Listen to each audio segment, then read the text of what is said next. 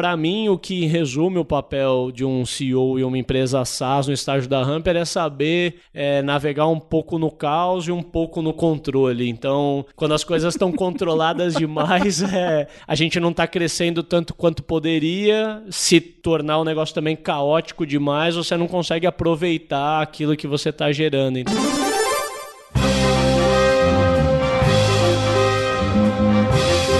Eu sou Paulo Silveira. Eu sou o Rodrigo Dantas. E esse é o Like a Boss.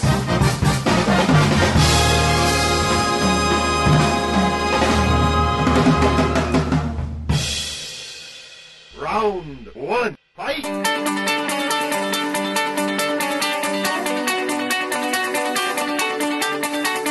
Ricardo Correia é fundador e CEO da Hamper e ele é o boss de hoje. Ricardo, qual que é o problema que a Hamper tenta resolver e se você passava por esse problema em algum momento da vida? Paulo, Rodrigo, primeiro é um prazer estar aqui. Talvez eu seja um dos maiores ouvintes que vocês têm no Like a Boss. Muito feliz de estar Pô, aqui hoje. Um dos, é um dos mais altos, pelo que eu vejo. Boa. Sim, bom, eu tô. Acho que vale dar um pouco de contexto, né, antes da gente entrar no que a Hamper faz no problema, que é eu tô inserido na indústria B2B já há 13 anos, sempre na área de marketing e vendas, e vi muita coisa acontecer, assim como vi a indústria se transformar. E aí em 2012, é, já entendendo um pouco dos problemas da indústria e pegando um pouco da frenese ali do, do inbound e do digital, eu empreendi pela primeira vez na área, empreendi é, com serviço, muito acreditando que marketing digital é, ia resolver a vida de todo mundo, né? E aí eu tive a oportunidade de trabalhar com algumas centenas de empresas prestando serviço no modelo de agência. Operei com esse negócio durante cinco anos. E aí eu pude vivenciar real mesmo, né? De conhecer vários modelos diferentes de empresas e tal. E também na, na busca de uma hora encontrar algo com escala foi que finalmente eu, eu cheguei no modelo de negócio da Hamper. Mas o principal ponto que eu entendi é, em, em vendas B2B, que é o mercado que a gente opera, é que a geração de leads é o principal gargalo das empresas, certo? Então, a cada 10 empresas que eu conversava, 9 o cara me dizia de forma direta ou indireta que ele não estava crescendo mais porque faltava negócio ou porque faltava reuniões. Entendi, faltava ainda o, o, lá no topo do funil, os primeiros contatos. Perfeito. Mesmo com marketing digital, mesmo a internet tendo revolucionado tantas indústrias, para o B2B, principalmente vendas complexas, o cara estava sofrendo. E aí a gente entendeu que a forma como esse cara tentava resolver o problema dele era da forma mais cara possível, que era alocando o vendedor que fazendo é ativo no telefone, né? Fazendo ativo no telefone, que é um, ou seja, alocando um dos recursos mais caros que ele tinha para resolver um problema, leia-se trivial. E aí a gente entendeu que tinha um, um belo de um problema para resolver e de forma muito abreviada em 2016 a gente chegou à conclusão de que prospecção ainda era e ainda é o principal canal é, de geração de leads para uma empresa B2B, só que os caras fazem isso da forma errada, né? É, normalmente uma empresa B2B ela aloca 60% do tempo do manpower dela, da área de vendas dela, em prospecção, que são as atividades que normalmente o vendedor não gosta de fazer. E aí, a principal ferramenta que um leigo vai entender, que é de vendas B2B, que é um CRM, ela acaba ficando ociosa. É, ela é de fato uma ferramenta essencial, só que ela é dependente de ter leads, né? Se você tem o melhor CRM, o melhor vendedor, mas você não tem lead para trabalhar, você vai ficar com os melhores recursos ociosos. A gente viu que a gente tinha um problemaço para resolver e dando cabeçadas e fazendo um pouco na mão e concatenando alguns eventos que estavam acontecendo na indústria, a gente chegou é, no, no modelo de negócio da Hamper. Então, o Hamper ele, ele é uma plataforma é, de prospecção digital para empresas B2B e que nasceu em, em 2016, muito baseado é, nos, nos, processos e no playbook do Predictable Revenue, que era na época, assim, na, na, no meu tempo ainda de agência, quando eu estava olhando para desenvolver SaaS escalável, era a bíblia do momento. E quando eu vi que dava para automatizar os playbooks que eram ensinados ali, concatenando com a dor do mercado, a realidade do Brasil, já tinha validado que é, inbound marketing, marketing digital, funcionava para uma parte da indústria, mas a grande maioria ainda não estava com seus problemas resolvidos, foi que a gente resolveu se jogar de cabeça aí e tocar a ideia da Hamper adiante. Então foi uma transição, tipo, eu tinha uma agência digital, para tudo e vamos virar SaaS, é isso? Essa é a parte bonita, né? Na, na prática, é, durante a trajetória da agência de 2012 a 2015, a gente teve só alegrias, né? Só cresceu, aumentou a equipe, trouxe pessoas, a gente fez vários cases legais e a gente tentou dar escala para um negócio que não escalava, né? Então, eu, eu sempre gostei muito da indústria SaaS, muito antes de empreender. E eu tentei operar com o, o modelo de negócios de SaaS numa agência. Eu tentei dar escala e tentei replicar da cartilha. Funcionou no começo, porque no começo, mesmo errando, as coisas funcionam. E aí, num certo ponto, é, a coisa começou a dar bastante errado. Ao mesmo tempo que eu também já tinha perdido um pouco de, de tesão pelo negócio. Mas o que foi muito importante é que, assim, tudo que foi feito na Saiteína, né, que é o nome da, da agência, serviu de colchão para o que a gente fez depois com a Hamper. Então, quando a gente empreendeu na, na, pela primeira vez, o momento da indústria era inbound marketing estava pegando fogo lá fora, vindo para o Brasil, ainda não era muito explorado aqui. A gente tinha case já executado dentro de empresa, mas é, não, não ainda ofertando isso como serviço no mercado. E existia muito pouco disso ainda no Brasil. Todo mundo estava de olho nisso, mas você não encontrava quem sabia fazer. Então a gente era a mosca branca. É, 2015, três anos depois, tinha um player de inbound marketing por metro quadrado já, né? Então, assim, tinha um monte de agência, um monte de profissional. Então, o mercado saturou muito rápido, ao mesmo tempo que alguns anos depois que a galera tava usando, ficou evidente que, que de fato é um troço muito poderoso, mas que não, não serve para todo tipo de empresa. E aí, nesse momento de 2015, é, a gente entrou ladeira abaixo assim, com a empresa, porque aumentou muito competição, é, juntando com os fundadores já não tão estimulados assim em tocar o negócio, com alguns clientes que já não estavam tão bem sucedidos ou tão contentes, e aí a gente começou a, a olhar para que outras coisas a gente podia fazer. É, deixando de lado algumas verdades absolutas que a gente acreditava no começo e olhando para até questões que a gente abominava no começo, como por exemplo prospecção outbound, que era algo que quando eu comecei Poxa, eu tive uma experiência péssima com Outbound em 2010. Eu trabalhava é, ainda como funcionário numa empresa de software e eu coordenei uma área de Outbound, quando Outbound nada mais era do que telemarketing, né? Eu tinha três pessoas que ligavam o dia inteiro, eu ficava tentando encontrar listas para essas pessoas trabalharem. Foi o pior trabalho do mundo, assim, para para mim, né, na, na minha carreira. Só que o momento que a gente pegou em 2016 era completamente diferente, porque daí você tinha é, dados muito mais acessíveis no digital, né, através de redes sociais, sites, etc. E tecnologia para automatizar grande parte do trabalho, muito mais inteligência, acho que em especial com, com os ensinamentos ali do, do Predictable Revenue, da forma certa de abordar, que não foi nada tão novo né, colocado ali no livro, mas que ajudou assim a, a, a educar o mercado. E a gente pegou no segundo momento muito parecido com o primeiro, né? Então, se em 2011, 2012 eu peguei o inbound na Frenese, em 2016 eu comecei a visualizar de forma até um pouco mais antecipada que o outbound ia pegar muito forte no Brasil. Que da mesma forma, nas rodas de startup, de SaaS, estava todo mundo falando em 2015, 2016 sobre Predictable Revenue, estava todo mundo testando e não tinha ninguém ainda ocupando esse espaço.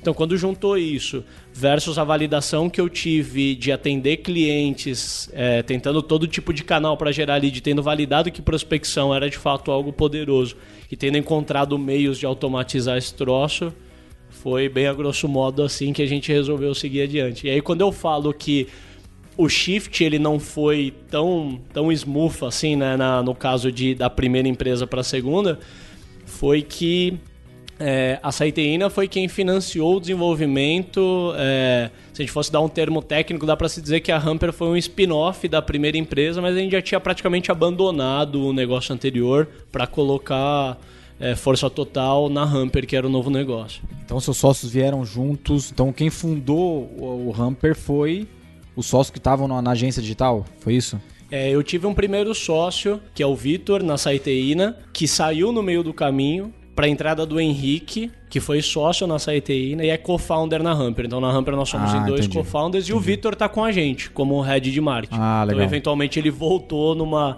numa determinada altura o bom filho é a casa torna. né?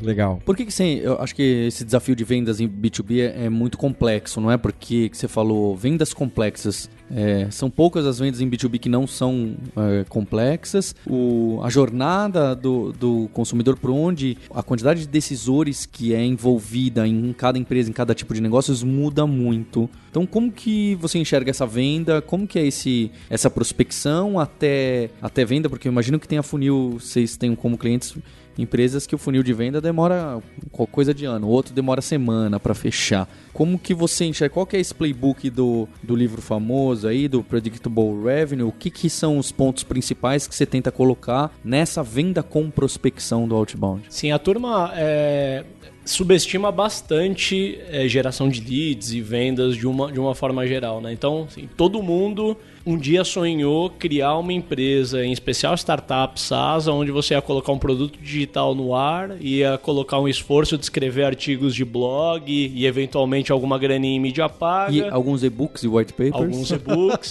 a turma ia vir, consumir, né? Baixar, ia falar, pô, que legal, né? Transmitiu confiança. Aí ele ia pôr o cartão de crédito, assinar, ver um vídeo, aprender a usar e ia acumular milhares de clientes pagando. E aí, quando você cria realmente um negócio B2B, ou quando você já opera com um negócio B2B e testa um negócio desse, a primeira dura realidade que imprime na sua cara é que você vai precisar falar com o cliente, você vai precisar visitar, você vai precisar prospectar, você vai estabelecer processo. E eu acho que não tem problema nenhum com isso, desde que você faça isso de uma forma estruturada. Eu também acredito bastante assim que marketing digital, inbound, contribui muito. Tem negócios que vão ter, por natureza, operar essencialmente com esses canais. Mas para a grande maioria do B2B, marketing digital ajuda, mas não resolve 100%. E aí a gente vem com a questão de que prospecção ela é necessária e ela pode ser um problema, principalmente se eu alocar gente, que é um negócio caro e, e e by the way, assim, o trabalho de prospecção ele é um trabalho árduo que desmotiva bastante a galera. Então você pega assim um cara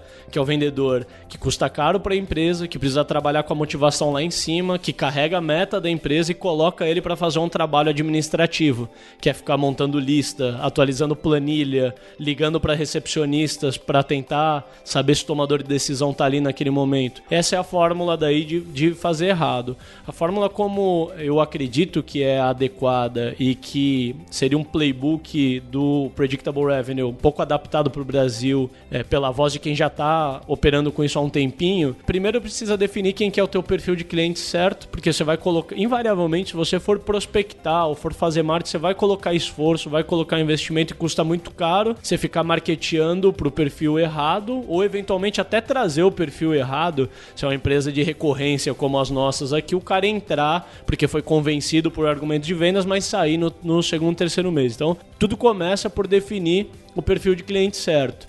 Depois você vai ter que encontrar aonde você vai identificar esse cara, porque você vai ter que, de alguma forma, coletar, trazer ele para dentro de, de algum lugar que te possibilite endereçar, que seria uma terceira etapa. Mas ainda na identificação, você pode ter a, a felicidade de falar, cara, eu encontro meus clientes em uma rede social aqui que eu boto uma graninha aqui, consigo trazer em volume, ainda não é tão competitivo, não é tão caro, ou você pode operar em algo que você precisa ser um pouco mais cirúrgico na busca. Então, dependendo do perfil de cliente que você trabalha, você encontra ele em abundância em redes sociais, por exemplo, e com alguns filtros você chega naquele cara ou na, naquele perfil com algum volume que te interessa. E aí você é, constrói lista com basea- é, baseado nesses dados que você cole- coleta e aí você vai trabalhar na abordagem. E a Hamper ela nasceu muito cunhada é, com o, o nosso mote sempre foi o anti-cold call, né? Porque eu vi na prática isso não funcionar. Não significa que para alguma empresa,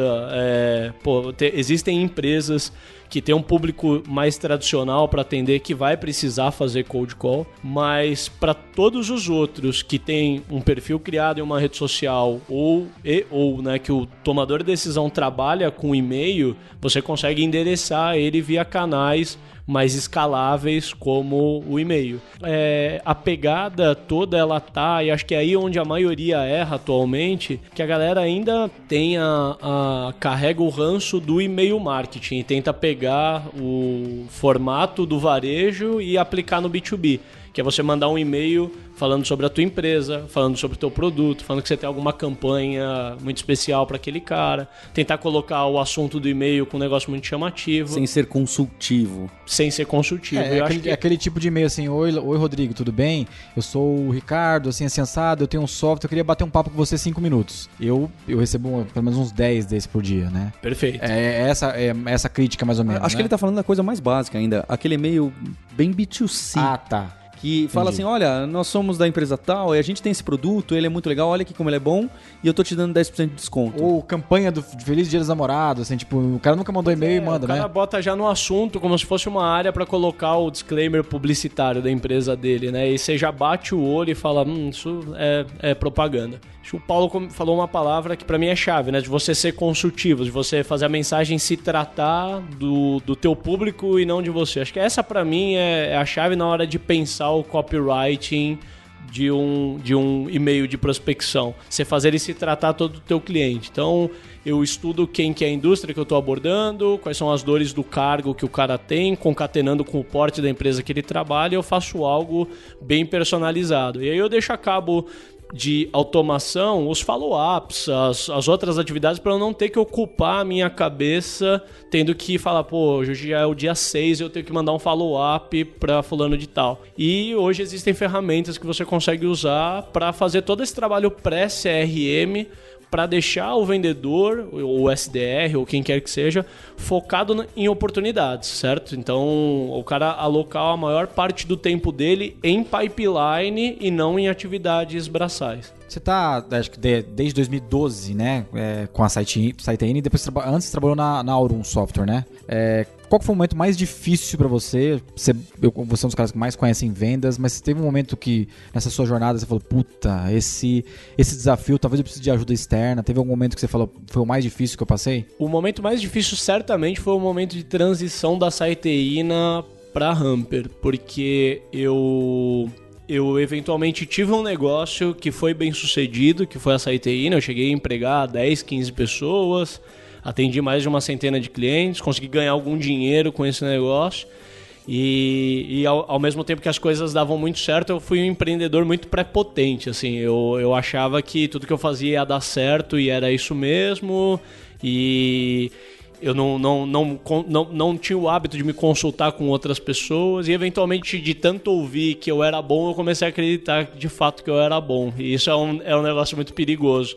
E de 2015 para até, até o, começo da história da Hamper, tudo ainda estava dando muito errado. Então, teve o período assim, do, do meio de 2015 ao meio de 2016. É, o Aaron Ross, que é o escritor do Predictable Revenue, ele fala que todo empreendedor tem o, o Year to Hell, que é o seu ano do inferno. O meu foi do meio de 15 ao meio de 16, que foi quando eu tive que realmente fechar a Saiteína, eu tive que mandar todo mundo embora, pessoas que eu go- gostava e que, que custa, custava caro fazer o desligamento, né? Acho que vocês são, são empreendedores e quem está ouvindo é empreendedor sabe da dor que é você desmontar um negócio é mais caro do que montar. Ao mesmo tempo de que a gente estava colocando todas as fichas na Hamper, que era a empresa que a gente estava projetando o nosso futuro, mas ao mesmo tempo a Hamper ia queimar capital durante um bom tempo. Ela ainda era só uma ideia no papel, então era zero chance de a gente levantar algum capital com ela. Então, ao mesmo tempo que eu estava desmontando uma empresa que estava custando muito mais caro do que trazendo resultados, eu estava apostando em um negócio que ia queimar cash durante um bom tempo até dar alguma alegria. Então foi um período de muitos problemas e pouquíssimo dinheiro que realmente criou uma casca e que para mim foi uma lição muito importante, porque é aquela questão que eu falei assim da, da pré-potência do, do empreendedor. Eu tive a oportunidade de entrar num negócio que é a Hamper muito mais interessante do que o negócio anterior, com poder de escala muito maior e com uma casca muito mais grossa e com algumas características que eu considero essenciais assim para o empreendedor dar cabo da jornada que vem adiante. Pergunta curiosa, vi que é, o- livro, né, o, Receita Pre- Previsível, Predictable Revenue, o Aaron Ross é, é advisor de vocês, é isso mesmo? Como é que você conseguiu esse... Você mandou um e-mail pra ele e ele falou, pô, quer ser meu advisor? Pois é, é, em, um, em uma determinada altura a gente falou, cara, a gente tá colocando bastante ficha nesse termo predictable revenue e, e o cara que é o, o padrinho, né, o pai disso aí pode se incomodar. E aí eu, eu realmente mandei um e-mail para ele, ele foi muito amigável em, em conversar quando a Hamper ainda estava no solo, né? A gente não tinha nenhum cliente e eu deixei claro que estava desenvolvendo aqui no Brasil e tal e que e que seria muito legal primeiro deixar ele saber, principalmente para se eventualmente tivesse que pagar algum, algum royalty ou alguma coisa assim. Mas pelo contrário, ele se interessou bastante pelo, pelo Brasil. Tanto que no ano seguinte ele trouxe a Universidade Previsível, que lá fora é a Predictable University, que é a empresa dele, para cá. E fez muito sentido desde então trabalhar juntos e a gente convidou ele também. Quando a gente levantou é, a gente só tem uma rodada, né? Quando a gente levantou essa rodada, a gente abriu um pool para investidores e o Aaron entrou dentro ah, desse que legal. Pool. Legal. Só para fazer mais uma pergunta do, do, negócio, porque me interessa bastante essa parte que, que mistura as vendas, o marketing, essa barreira, essa linha que não é clara. Aliás, até outbound e inbound é super complicado porque, de novo, a jornada desse consumidor é, é tão louca que você faz prospecção e aí depois de dois meses ele cai no inbound, ou, você, ou ele cai no inbound e depois de dois meses você faz prospecção em outra pessoa do time dele. Como, como que você enxerga isso? Eu tenho um colega que eu gosto muito que faz, curiosamente, B2B em empresa de software, numa dessas das quatro grandes lá, e, e ele coloca que o papel do marketing em relação a até awareness, marca mesmo, está cada vez maior na venda, que esse momento da prospecção é óbvio que ele está num caso de uma empresa que tem muita força de marca, então é complicado de dizer. Mas ele fala que no momento da venda para ele, ele só vai lá mesmo e faz essa prospecção e vai lá na reunião, que é meio que tá combinado que é para fazer o gol, sabe? Assim, porque a pessoa já tem o awareness, já conhece um pouco, você nunca chega lá, ele nunca chega lá falando, olha, você sabe o que a gente faz? Não, não tem muito essa essa conversa no, no caso dele. Tudo bem que talvez pro produto tenha, mas já tem, já tem um pingo ou outro na pessoa. Não é uma super novidade o que, o que eles fazem. Como que você enxerga? É, a coisa ela, ela é muito mais complexa é, do que ela parece no primeiro momento, né? Como eu falei, a turma subestima em vários aspectos é, o primeiro deles, e até fiquei contente que vocês não me fizeram a, a famosa pergunta assim: e aí, Ricardo, inbound ou outbound, né? Mas. É, é, porque não é um em detrimento do outro ou que um anule o outro, né? Eu acho que você tem uma série de. de você tem um arsenal de, de armas ou de ferramentas dispostas que vão fazer sentido em momentos diferentes para empresas com portes diferentes que operam com tickets diferentes, com perfis de clientes diferentes. Então, a gente pode ter aqui entre Hamper e Vind, por exemplo, tickets muito parecidos, perfis de cliente, mas pela natureza do negócio, pelo estágio diferente das empresas, os canais serem completamente diferentes. E eu acredito que a, a, arte envolvida aí entre quem encabeça marketing e vendas é saber o uso adequado na hora certa de cada arma dessa. Então, é, você colocar todas as fichas, por exemplo, em prospecção e não construir algo mais ligado a, a, a awareness, por exemplo, criar um, uma marca forte, criar um evento próprio, ou ter um blog, ou encontrar de acordo com o teu público o que, que faz sentido você fazer. Ou ter um podcast. Ou ter um podcast você vai acabar tendo é, algum pé manco aí na jogada, certo? Você vai colocar muita ficha durante, naquele canal, como todo canal, em algum momento você vai começar a encontrar saturação, e aí na hora de você migrar para o canal seguinte, você vai acabar gerando um degrau muito grande e vai sofrer com isso. Então, para mim, a arte é você conseguir é, concatenar todos os canais que existem disponíveis com o teu público, o que, que funciona para o teu público, empresas do teu, do teu ticket, para o teu momento. E tem algumas, é, algumas questões que outras empresas já surfaram que a gente pode se apropriar. Então, por exemplo, uma empresa de um ticket muito baixo, por exemplo, uma startup que opera ali no 49,90, dificilmente vai fazer sentido ela trabalhar com outbound e depois marcar uma reunião e mandar um executivo de conta lá, porque o esforço aplicado na venda não é compensado quando o ticket sai. Assim como uma empresa de account based que vende para os maiores bancos, ela não vai colocar muitas fichas em Facebook Ads, por exemplo, para falar com um público mega aberto, sendo que o que ela tem que ter é relacionamento com os 10 maiores bancos do Brasil. Então, você pode se apropriar de algumas lições já aprendidas anteriormente. E uma coisa que eu vejo é, alguns fatos quase toda empresa ela, ela nasce e ela consegue operar durante um tempo baseado em indicação, baseado em networking dos founders, vendendo ali para os frutos mais baixos. E até aproveitando alguma demanda reprimida daquele mercado, ou porque já tinha um, um player é, estabelecido que não estava conseguindo é, resolver toda a dor daquele mercado e eventualmente surge o insurgente ali e começa a capturar aquela demanda. Que você consegue viver de forma reativa durante um tempo. Então, indicações, demanda reprimida, seriam as levantadas de mão, gente chegando e falando: quero te comprar. Só que na nossa perseguição por escala, em algum momento é, você vai atingir um platô desses canais mais fáceis de vender e se você é B2B, quase tão certo quanto a morte vai chegar pra gente, em algum momento você vai ter que prospectar, você vai ter que ir atrás de clientes. é fato. É, um, é quase um fato. E aí você precisa começar a dominar, porque envolve esforço. E tem muito mais formas erradas do que certas de fazer esse troço. E assim, são exemplos práticos. A gente tem até exemplos de empresas grandes, tipo Nelway passou por isso. É, tem exemplos práticos no Brasil de gente que surfou e, putz, e agora? Você tem visto que as, as empresas estão reagindo num momento tardio com relação a isso? Esgotamento de canal?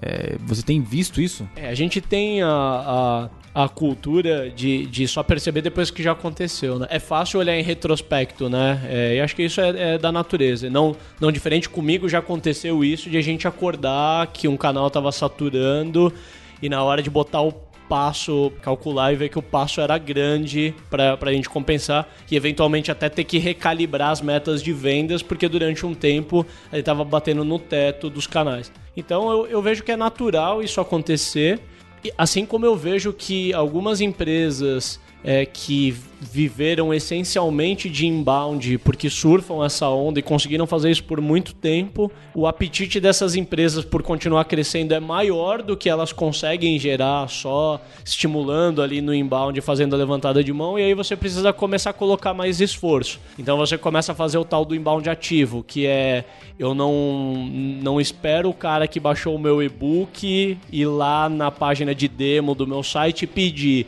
eu vejo que ele baixou um e-book e que ele tá num ponto legal, ele tá dentro do meu perfil, eu ligo. Isso já é prospecção.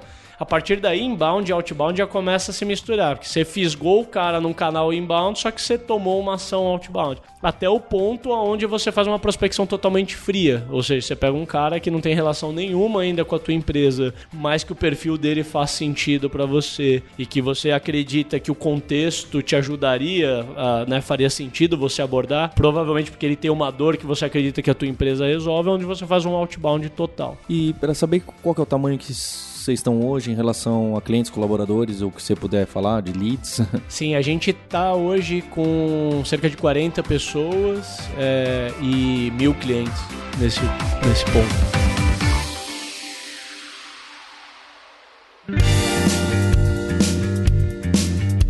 E antes da gente ir pro segundo round, os nossos queridos recados. Quem já ouve a gente já conhece, vale reforçar para você conversar com a gente no grupo Like a Boss do Telegram, t.me barra grupo Like a Boss. É, você discutir se você prefere inbound ou outbound, não é?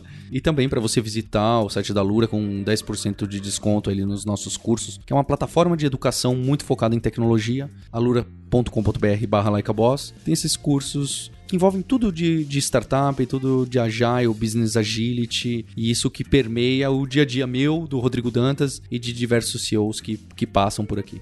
Quem quiser conhecer um pouquinho mais da Vind também, pode ir em vind.com.br barra like a boss. A gente fez três conteúdos muito legais para quem é, gerencia time de tecnologia, para quem tem um foco grande numa transformação é, dentro de casa e especialmente em produto. E vai lá que o conteúdo ficou bem legal. Round two, fight!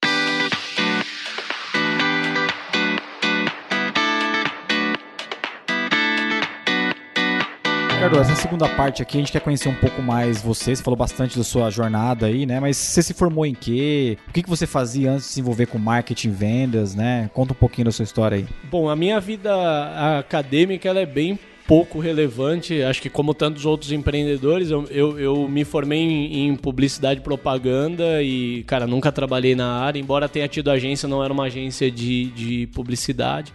Eu tive a felicidade de logo no primeiro semestre de faculdade eu consegui o estágio na área de marketing e uma empresa de software. Então eu caí nisso quase que por acaso e acabei me encontrando desde o começo nisso. E eu tive a oportunidade de trabalhar na indústria de software no Brasil, é, meio que no começo dela, quando o software era produto físico, era caixinha, é, era venda de Oracle, Microsoft, não existia SaaS, pelo menos não no Brasil, né? Isso eu tô falando era 2006, 2007, começo da virtualização. Então a empresa que eu trabalhei surfou uma onda animal, eu vi cloud nascer, então eu fui me, me apaixonando por esse mercado até o ponto que em 2010 eu, eu vi que SaaS ia ser um negócio que ia pegar muito forte aqui. Eu comecei a estudar muito materiais da Salesforce, da Basecamp, que era uma SaaS insurgente lá de fora, que já vinha com um ticket baixo, meio que retransformando essa indústria. E ficou muito claro para que algo, era aquilo que eu queria fazer, que eu tinha ainda um gap de, de tempo e de conhecimento, de capital para conseguir me jogar nesse mercado, mas que era isso que eu ia fazer. E desde então, aí a gente está falando de 10 anos para cá, eu vim estudando muito essa indústria, tive a oportunidade depois de empreendendo, atender várias empresas de software e várias empresas SaaS e conhecer mais a fundo desse negócio. Você foi vendedor, então, né? Você vendia ou você fazia mais marketing assim no seu começo? Assim? Não, a minha carreira foi em marketing. marketing eu comecei né? estagiando em criação, virei o cara de marketing, né? Empresa, empresa pequena sempre tinha, tinha o cara de marketing, né? Que era o cara faz tudo. Depois eu tive equipe, comentei né, na Auro, eu tive experiência de uma equipe inbound outbound. Então na, na Auro, em 2010, 2011, a gente estava bem à frente do mercado nas coisas que a gente estava fazendo aqui a nível Brasil, né? Então a gente já estava com, porra, com blog, com várias automações, a coisa acontecendo e, e, naquela circunstância o outbound era um esforço tremendo para um resultado quase zero, ao mesmo tempo que inbound era, era um oceano azul e a gente surfou uma onda animal e isso me encorajou a empreender em 2012. Para mim, a grande escola foi a Saiteína. E como CEO, como você define o seu papel na Hamper? É, o meu papel ele se transforma naturalmente mês a mês, já se transformou muito e aí na Hamper sim, eu fui durante um bom tempo o vendedor, depois eu fui o Customer Success, depois eu fui o gestor de vendas, Durante um bom tempo, o meu foco foi em vendas, até porque a empresa não tinha muita base de cliente para cuidar e vendas que pagava as contas. Hoje eu sou responsável pelo time de revenue, isso engloba marketing, vendas e customer success além de outras coisas, de, de trabalhar diretamente com, com produto financeiro, mas para mim o que resume o papel de um CEO e uma empresa SaaS no estágio da Hamper é saber é, navegar um pouco no caos e um pouco no controle. Então, quando as coisas estão controladas demais, é, a gente não está crescendo tanto quanto poderia. Se tornar o negócio também caótico demais, você não consegue aproveitar aquilo que você está gerando. Então, meu principal papel hoje é saber enxergar, falando de uma forma filosófica, quanto de caos ou quanto de controle que eu tenho que dosar no dia a dia. Cara, assim, o que é importante para um, uma pessoa que trabalha na Hamper ou o que você procura é, atrair? Que tipo de perfil? Qual que é a cultura que vocês têm lá para atrair um talento? É, a gente está num ponto onde é, cultura e talento é um negócio que começa a fazer diferença. Até aqui a gente fez muito, contratou gente do nosso relacionamento e tal. Afinal, é, empresa de 30 e 40 pessoas, é, a gente não tem aquela dor de quem deu aquela escalada para centenas, mas a gente já começa a perceber é, o quanto que exercer cultura de fato é um negócio importante. A gente olha muito pra galera ter autonomia, então o perfil meu e do Henrique, que é co-founder lá, não é de microgerenciamento, do cara que controla a hora da galera, controla to-do no detalhe e tal. E, e isso faz com que a equipe precisa ter, ter um nível de autonomia grande, porque não significa que a gente não é diligente, significa que a gente acha que o nosso tempo é melhor alocado fazendo outras coisas, controlando o tempo da galera. Então, automaticamente uma pessoa que precisa de um nível de microgerenciamento para funcionar, ela não, ela não vai funcionar tão bem na Hamper. O outro ponto é o cara querer ser o melhor que ele pode dentro daquela função que ele escolheu. Então eu gosto muito, e isso é, é uma pergunta, sem dúvidas, que vai estar num processo seletivo comigo, é, de onde o cara quer chegar naquela função que ele que ele está disputando. Então, eventualmente, eu estou entrevistando um vendedor e eu adoro quando o cara me fala assim, cara, eu quero ser, eu quero estar no palco do Ramp Up Tour no ano que vem, que é o nosso evento, eu quero ser mega conhecido em vendas B2B, eu quero ser top performer aqui. Eu falo, putz, esse cara, ele, ele tem é, um, um, alinhamento muito grande com o que ele vai fazer e, e, ele vai buscar uma especialização. Então, isso vai levar o cara a ler, isso vai buscar o cara a ter uma competição saudável dentro de casa, disputar não, não com os outros, mas com ele mesmo, de ele estabelecer o sarrafo dele cada vez mais alto. Eu citei o exemplo do vendedor, mas serve para um desenvolvedor, para um customer success, para outras áreas. E o terceiro, eu tenho um lance né, com a palavra propósito que ela, é, infelizmente, não é tão bem empregada, né? Mas sendo um pouco romântico aqui, acho que se o cara não tiver uma conexão grande com o que ele está fazendo na Hamper ali, se ele não acreditar realmente no produto que a gente tem, no problema que a gente resolve, ele não vai ter saco e a resiliência para lidar com a quantidade de problemas que a gente tem no dia a dia. Que uma empresa, assim, no estágio que a gente está na Hamper, tem problemas problema para todo lado, tem várias restrições de orçamento, de mão de obra. E se o cara não tiver uma conexão muito grande com aquilo que ele está fazendo e com o problema que a empresa resolve no mercado, ele dropa é, logo nos primeiros meses e ele vai procurar algo um pouco mais confortável. Muito bom. Obrigado, Claudio. Valeu mesmo. Valeu. Valeu Obrigado.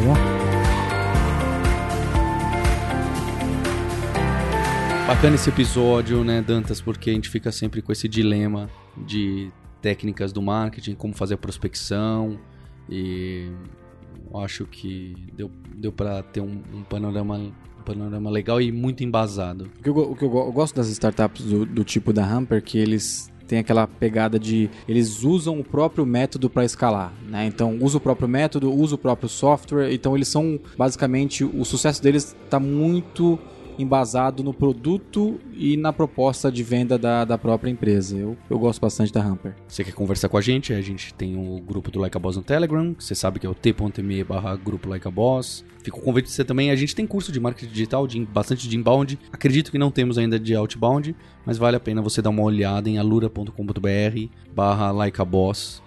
É, fica o convite. E para quem está escutando essa, essa temporada, esse episódio, a gente já deu alguns recados aqui. A Vind também fez um, um conteúdo exclusivo é, para transformação digital, produto e finanças. Quem quiser acessar esse conteúdo, vai em vind.com.br/barra likeaboss. A gente fez um conteúdo exclusivo para quem está ouvindo, mas para quem também está fazendo uma transformação dentro de casa, seja em tecnologia, finanças ou produto. E quem está apoiando essa temporada do Like a Boss é o pessoal do distrito. O pessoal do distrito convidou a gente para fazer essa temporada juntos. A gente tem é, um orgulho de trazer eles. A gente gosta bastante do, do, conteúdo que eles produzem diariamente lá. Quem quiser conhecer um pouquinho o distrito, que é uma plataforma que apoia inovação, especialmente em grandes corporações, é só acessar distrito.me.